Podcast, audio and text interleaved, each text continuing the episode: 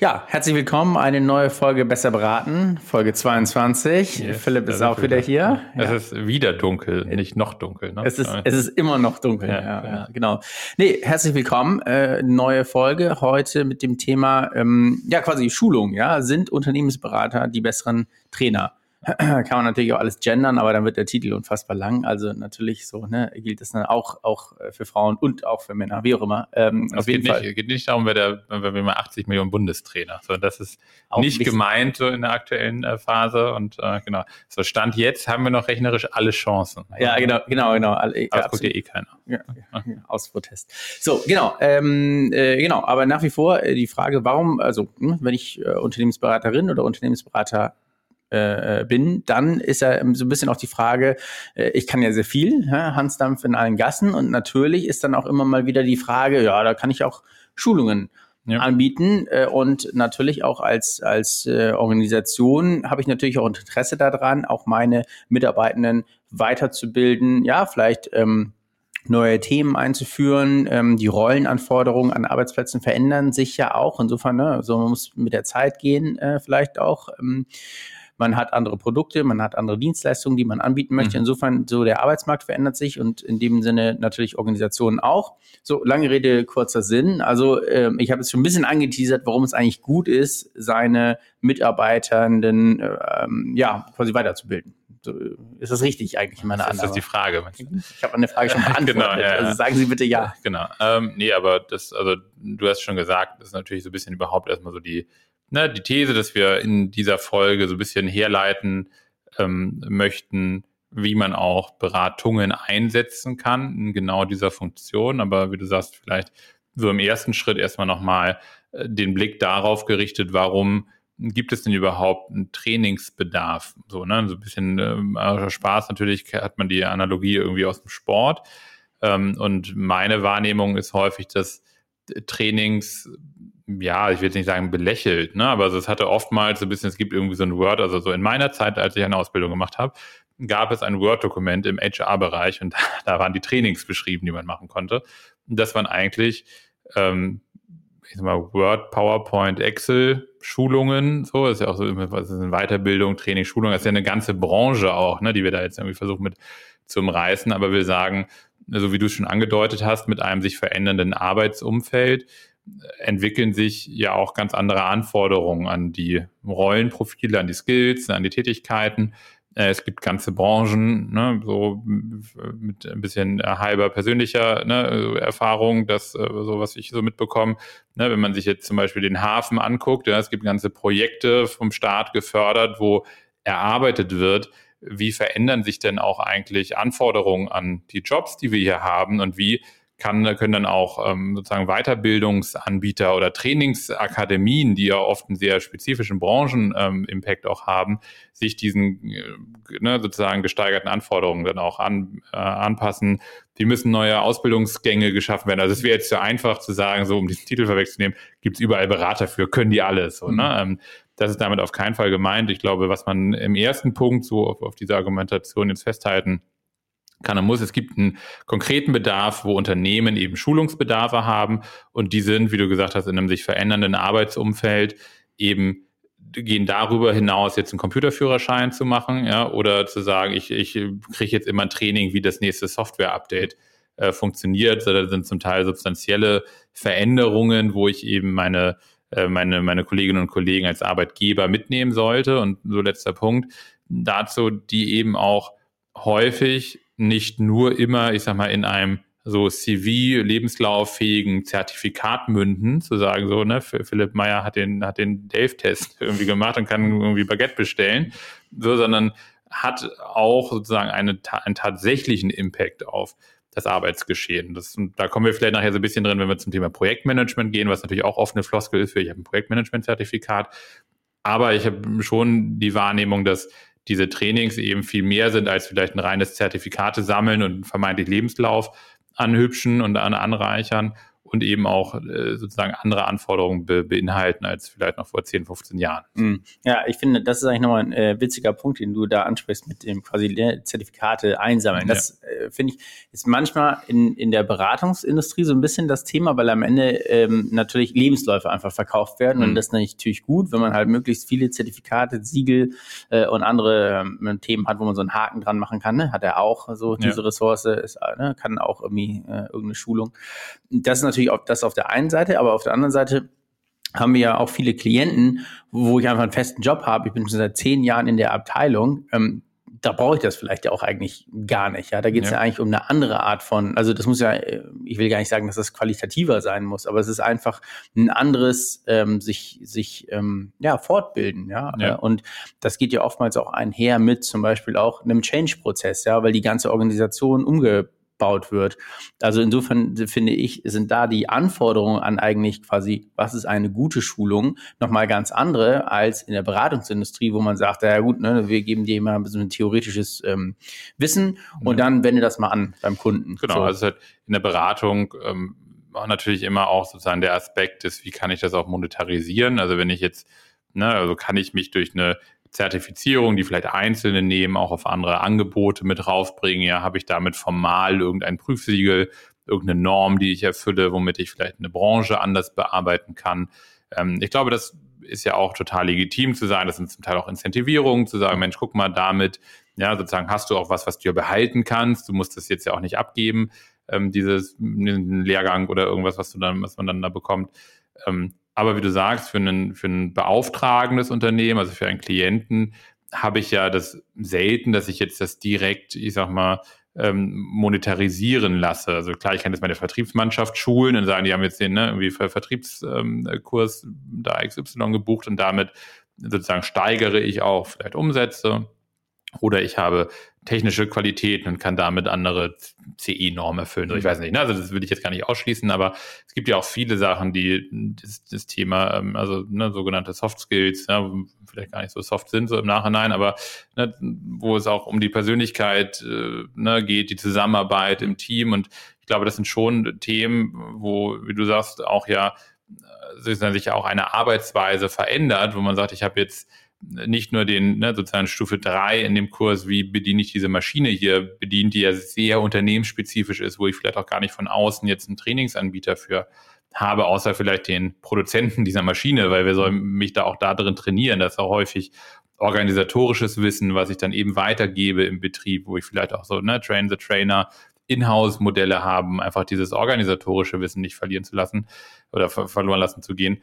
Aber das, was wir eben meinen und in dieser Folge jetzt im Sinne von, was kann ich denn trainieren extern, sind ja eben häufig Aspekte, die auch eine gewisse Arbeitsweise mit sich bringen, die ich eben sehr schlecht durch eine reine, ich sag mal, intrinsische Arbeitsbewegung sozusagen hervorrufen lasse.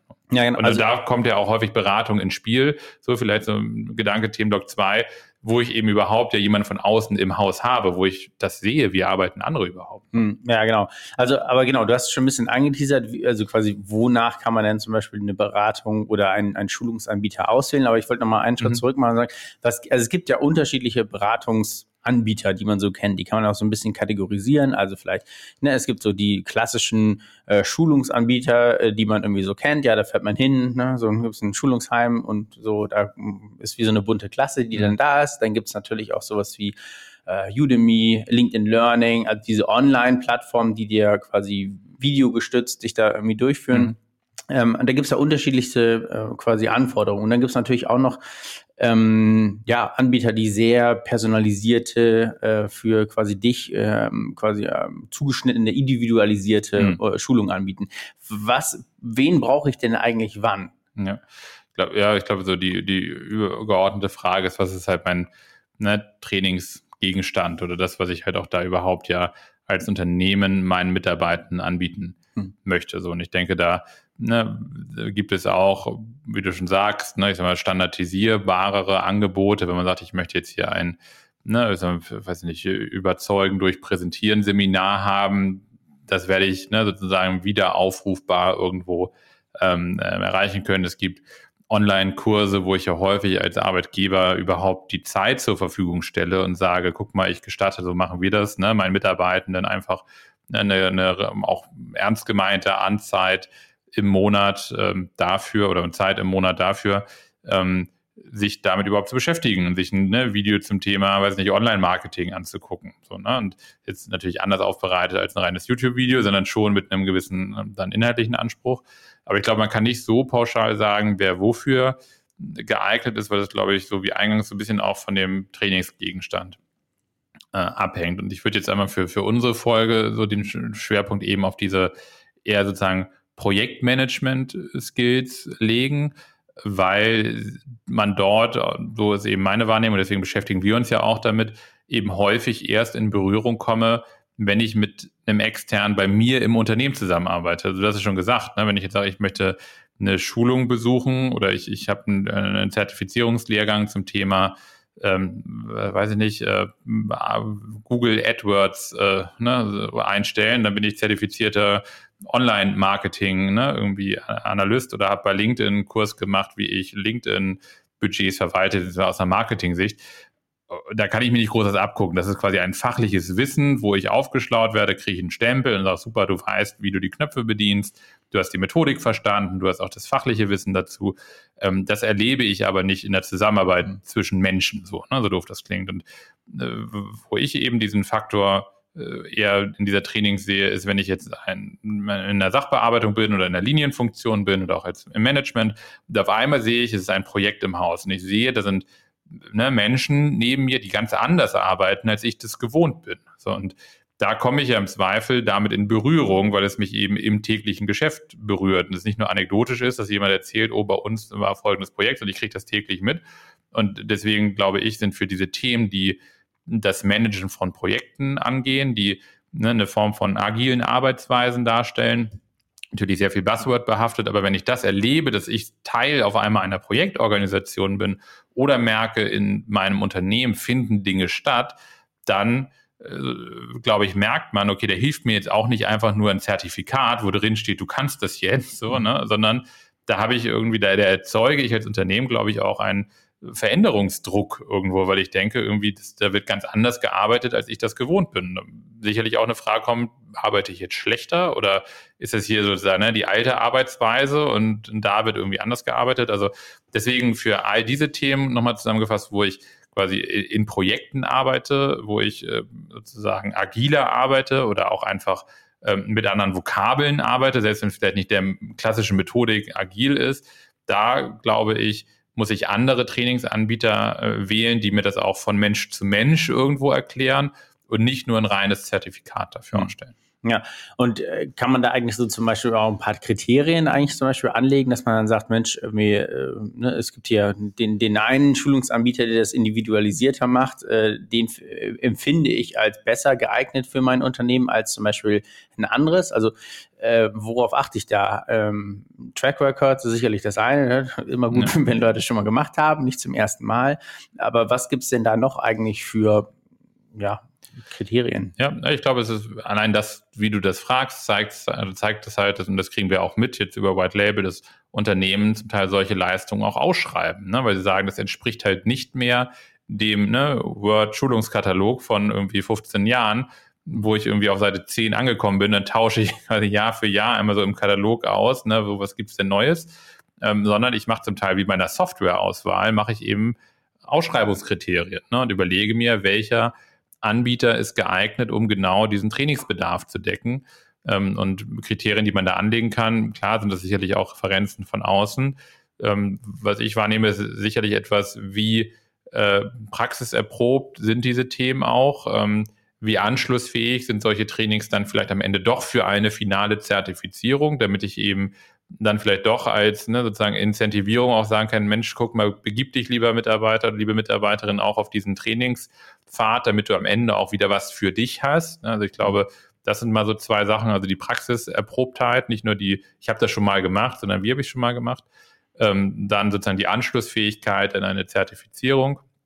Ähm, und ich glaube auch, das darf man nicht unterschätzen, gerade in diesem ganzen Trainingsumfeld, äh, und wir kommen ja gleich auch zu, wie Beratungen sich da drin sehen, ähm, wie quasi bin ich auch, ich sag mal so technisch in der Lage, das auch abzubilden, weil Training heißt ja nicht nur, sich dahin zu stellen und mal einen vom Pferd zu erzählen, zu sagen, habe ich auch nur 100 schon mal, 100 Mal schon alles gemacht, sondern auch ein Training organisieren zu können. Also es geht um Teilnehmerlisten, Verwaltung, ja, irgendwie Verrechnung von Kosten, weil du weißt selber, in Konzernen wird die Frage, wie verrechne ich dann die Kosten? Ne?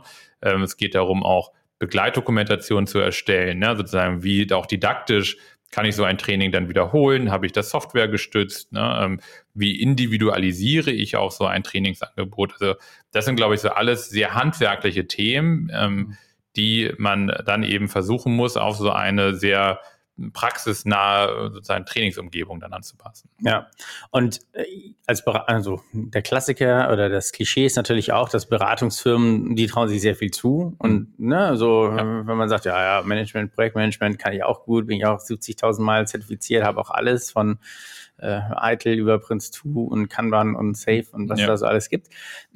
Das so natürlich fühle ich mich jetzt ja auch in der Lage, hier ein Training zu geben. Ähm, reicht das eigentlich schon aus oder äh, was sind eigentlich da vielleicht auch so, naja, am Ende auch als Beratung, was muss ich als Beratung eigentlich mitbringen, auch nochmal mhm. dafür? Du hast es schon gesagt, ne? es gibt technische Anforderungen, es gibt vielleicht auch didaktische Anforderungen, hm, aber was, worauf muss es denn da eigentlich auch nochmal irgendwie ankommen, eigentlich, wenn ich ja. da auf so ein Projekt vielleicht auch anbieten möchte? Ja, genau, ich glaube, wie du sagst, ne, was, was ist das Projekt? Ne? Also wenn das Projekt ist oder die Anforderung ist, mach mal so ein bisschen, ne, ich sag mal so, ne, Consulting Training on the Job. Also wie kann ich meinem Peer, meinem Auftraggeber, dem kleinen Team auch ähm, einfach sozusagen in meiner täglichen Arbeit am besten aufzeigen, was es heißt, äh, weiß nicht, agil zu arbeiten oder was bedeutet es, Projektmanagement nach der oder der Ausrichtung zu machen.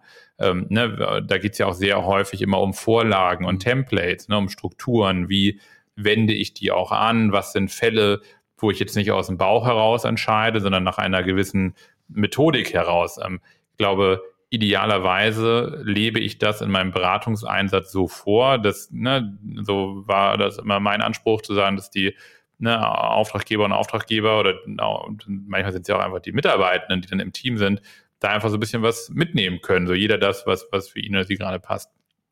Wenn das Projekt aber heißt oder der Ausschreibungsgegenstand, wie trainiere ich jetzt hier eine Organisation, weil ich eben vor einer Veränderung stehe, weil ich auch eine Form von eine Arbeitsweise Change ja, im Organisa also in der Arbeitsorganisation auch durchführen möchte, dann reicht es, glaube ich, nicht zu sagen, ich selber bin zertifizierter Projektmanager, also kann ich dich auch ne, dazu anleiten. Ich glaube, das ist, wie du sagst, manchmal auch so ein kleiner Fehlschluss und es braucht, glaube ich, eher A, erstmal die Akzeptanz, wofür der Kunde sich auch entschieden hat. Das heißt, wenn der Kunde sagt, mir ist Folgendes wichtig, dann nicht aus der Berater ne, irgendwie Manier heraus zu sagen, ja, da sprechen wir nochmal drüber, sondern zu akzeptieren, dass der Kunde sich nach einem gewissen äh, Setup aufgestellt hat und zu sagen, wie begleite ich dich als Trainer dahin, ne? Und nicht zu sagen, ich bin jetzt hier ne, so du, du willst irgendwie Tennis lernen, ich bin aber Fußballtrainer, deswegen üben wir jetzt Fußball. Also dann zu sagen, also der Kunde hat sich für eine Sportart entschieden, und entweder bin ich Tennistrainer oder Fußballtrainer. So, ne? Und ähm, das ist so der, der Punkt eins, den Kunden da akzeptieren, seinen Trainingsbedarf, wo er steht.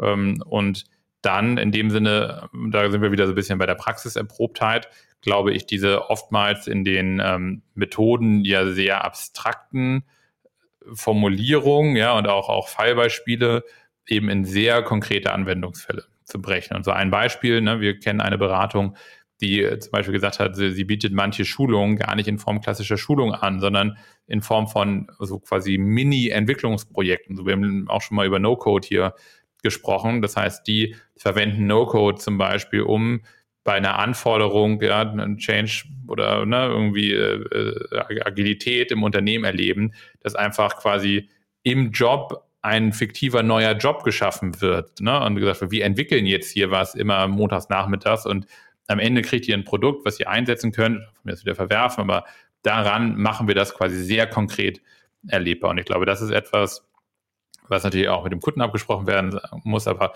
wo ich eben dann ganz anders auftreten kann als ein Schulungsanbieter, der sagt, also wir punkten durch, ne, irgendwie, weiß nicht, Lernzimmergröße, elektronische Ausstattung, ja, und vielleicht äh, sozusagen eine, eine viel höhere Durchschlachtzahl an Trainings, die durchgeführt werden können. Hm.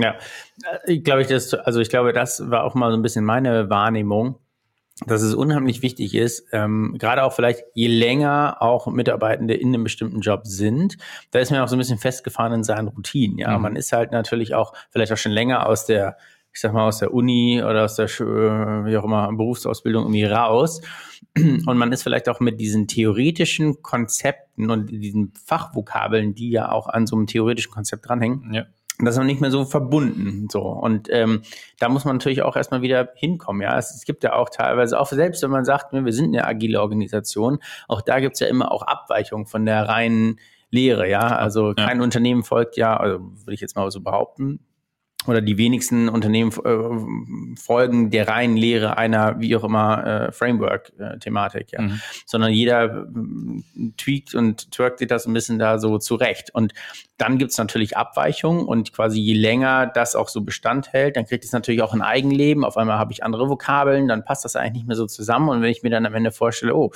jetzt gibt's hier aber ne, so, so ein, so Online-Test, den ich jetzt irgendwie bestehen muss mit den ja. Theorievokabeln eigentlich, dann ist da schon mal eigentlich eine Lücke da. Das ist ja so das eine, was ich eigentlich überwinden muss ja. als Schulungsanbieter. Und das andere ist, glaube ich, auch, genau wie du sagst, auch nochmal so die, die Kultur in so einem Unternehmen auch nochmal ja. zu kennen. Ja, und ähm, ist ja schön, wenn das irgendwie agil ist und dann gibt es irgendwie den, den äh, Product Owner oder den Scrum Master oder irgendeine andere Form, die da jetzt so gefühlt durch diese Organisation irrlichtert, weil mhm. eigentlich ne, sonst normalerweise der Bereichsleiter immer irgendwie die Hoheit über ja, seine ja. Truppen hatte. Ja, und das ist natürlich auch, auch nochmal was, ähm, auf das man auch nochmal Bezug nehmen muss. Und dann natürlich auch nochmal, und das ist ja auch eine andere, ne, das ist, aus meiner Sicht gehört das auch zu einer Schulung dazu, dann auch nochmal zu sagen, ja, das ist nicht nur die Theorie in der Schulung, sondern auch nochmal, hier sind Argumente, wie ich das eigentlich im echten Leben anwenden ja. kann oder mit dem ich äh, helfen kann, diese Theorie auch nach wie vor auch in der Praxis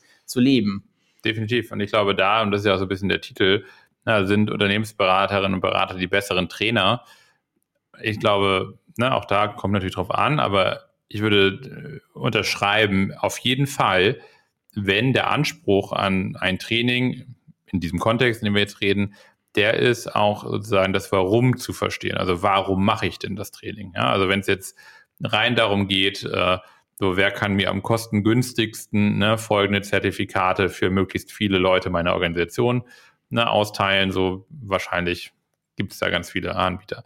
Wenn es aber darum geht zu sagen, warum habe ich denn diesen ne, Bedarf und jetzt eben nicht in der Beratermanier zu sagen, so dann machen wir erstmal ganz was anderes und ich charge jetzt erstmal irgendwie 100 Tage vor Projekt, ne, um dir zu zeigen, wo überall noch Painpoints sind, sondern den Kunden da zu akzeptieren, aber auch diese Trainings dann so mit Leben zu füllen, dass eben die ähm, ne, Mitarbeiterinnen und Mitarbeiter verstehen, warum sie dieses Training machen. Weil am Ende ist, und das muss man ja auch akzeptieren, einfach auch eine Mehrbelastung. So, ne? Du hast halt irgendwie ein Tagesgeschäft so, und du bist halt äh, ne, irgendwie da auch in einem Jobumfeld, wo du eine Stellenbeschreibung hast und da steht halt nicht drin, machen sie irgendwie nochmal jede Woche irgendwie drei Stunden Training für irgendwas, ne, wo dir dann auch zurecht vielleicht nach irgendwie der Kopf raucht dann so, ne, in, in deiner Wanne. Das muss man ja auch ernst nehmen und kann nicht sagen so, heute machen wir jetzt nochmal eine Schippe drauf, so, ne, abends irgendwie um 18 Uhr, sondern äh, da auch quasi diesen ne, Mehrwert, ist auch mal besonders gelutscht, aber so genau diesen Wert aus, auszudrücken.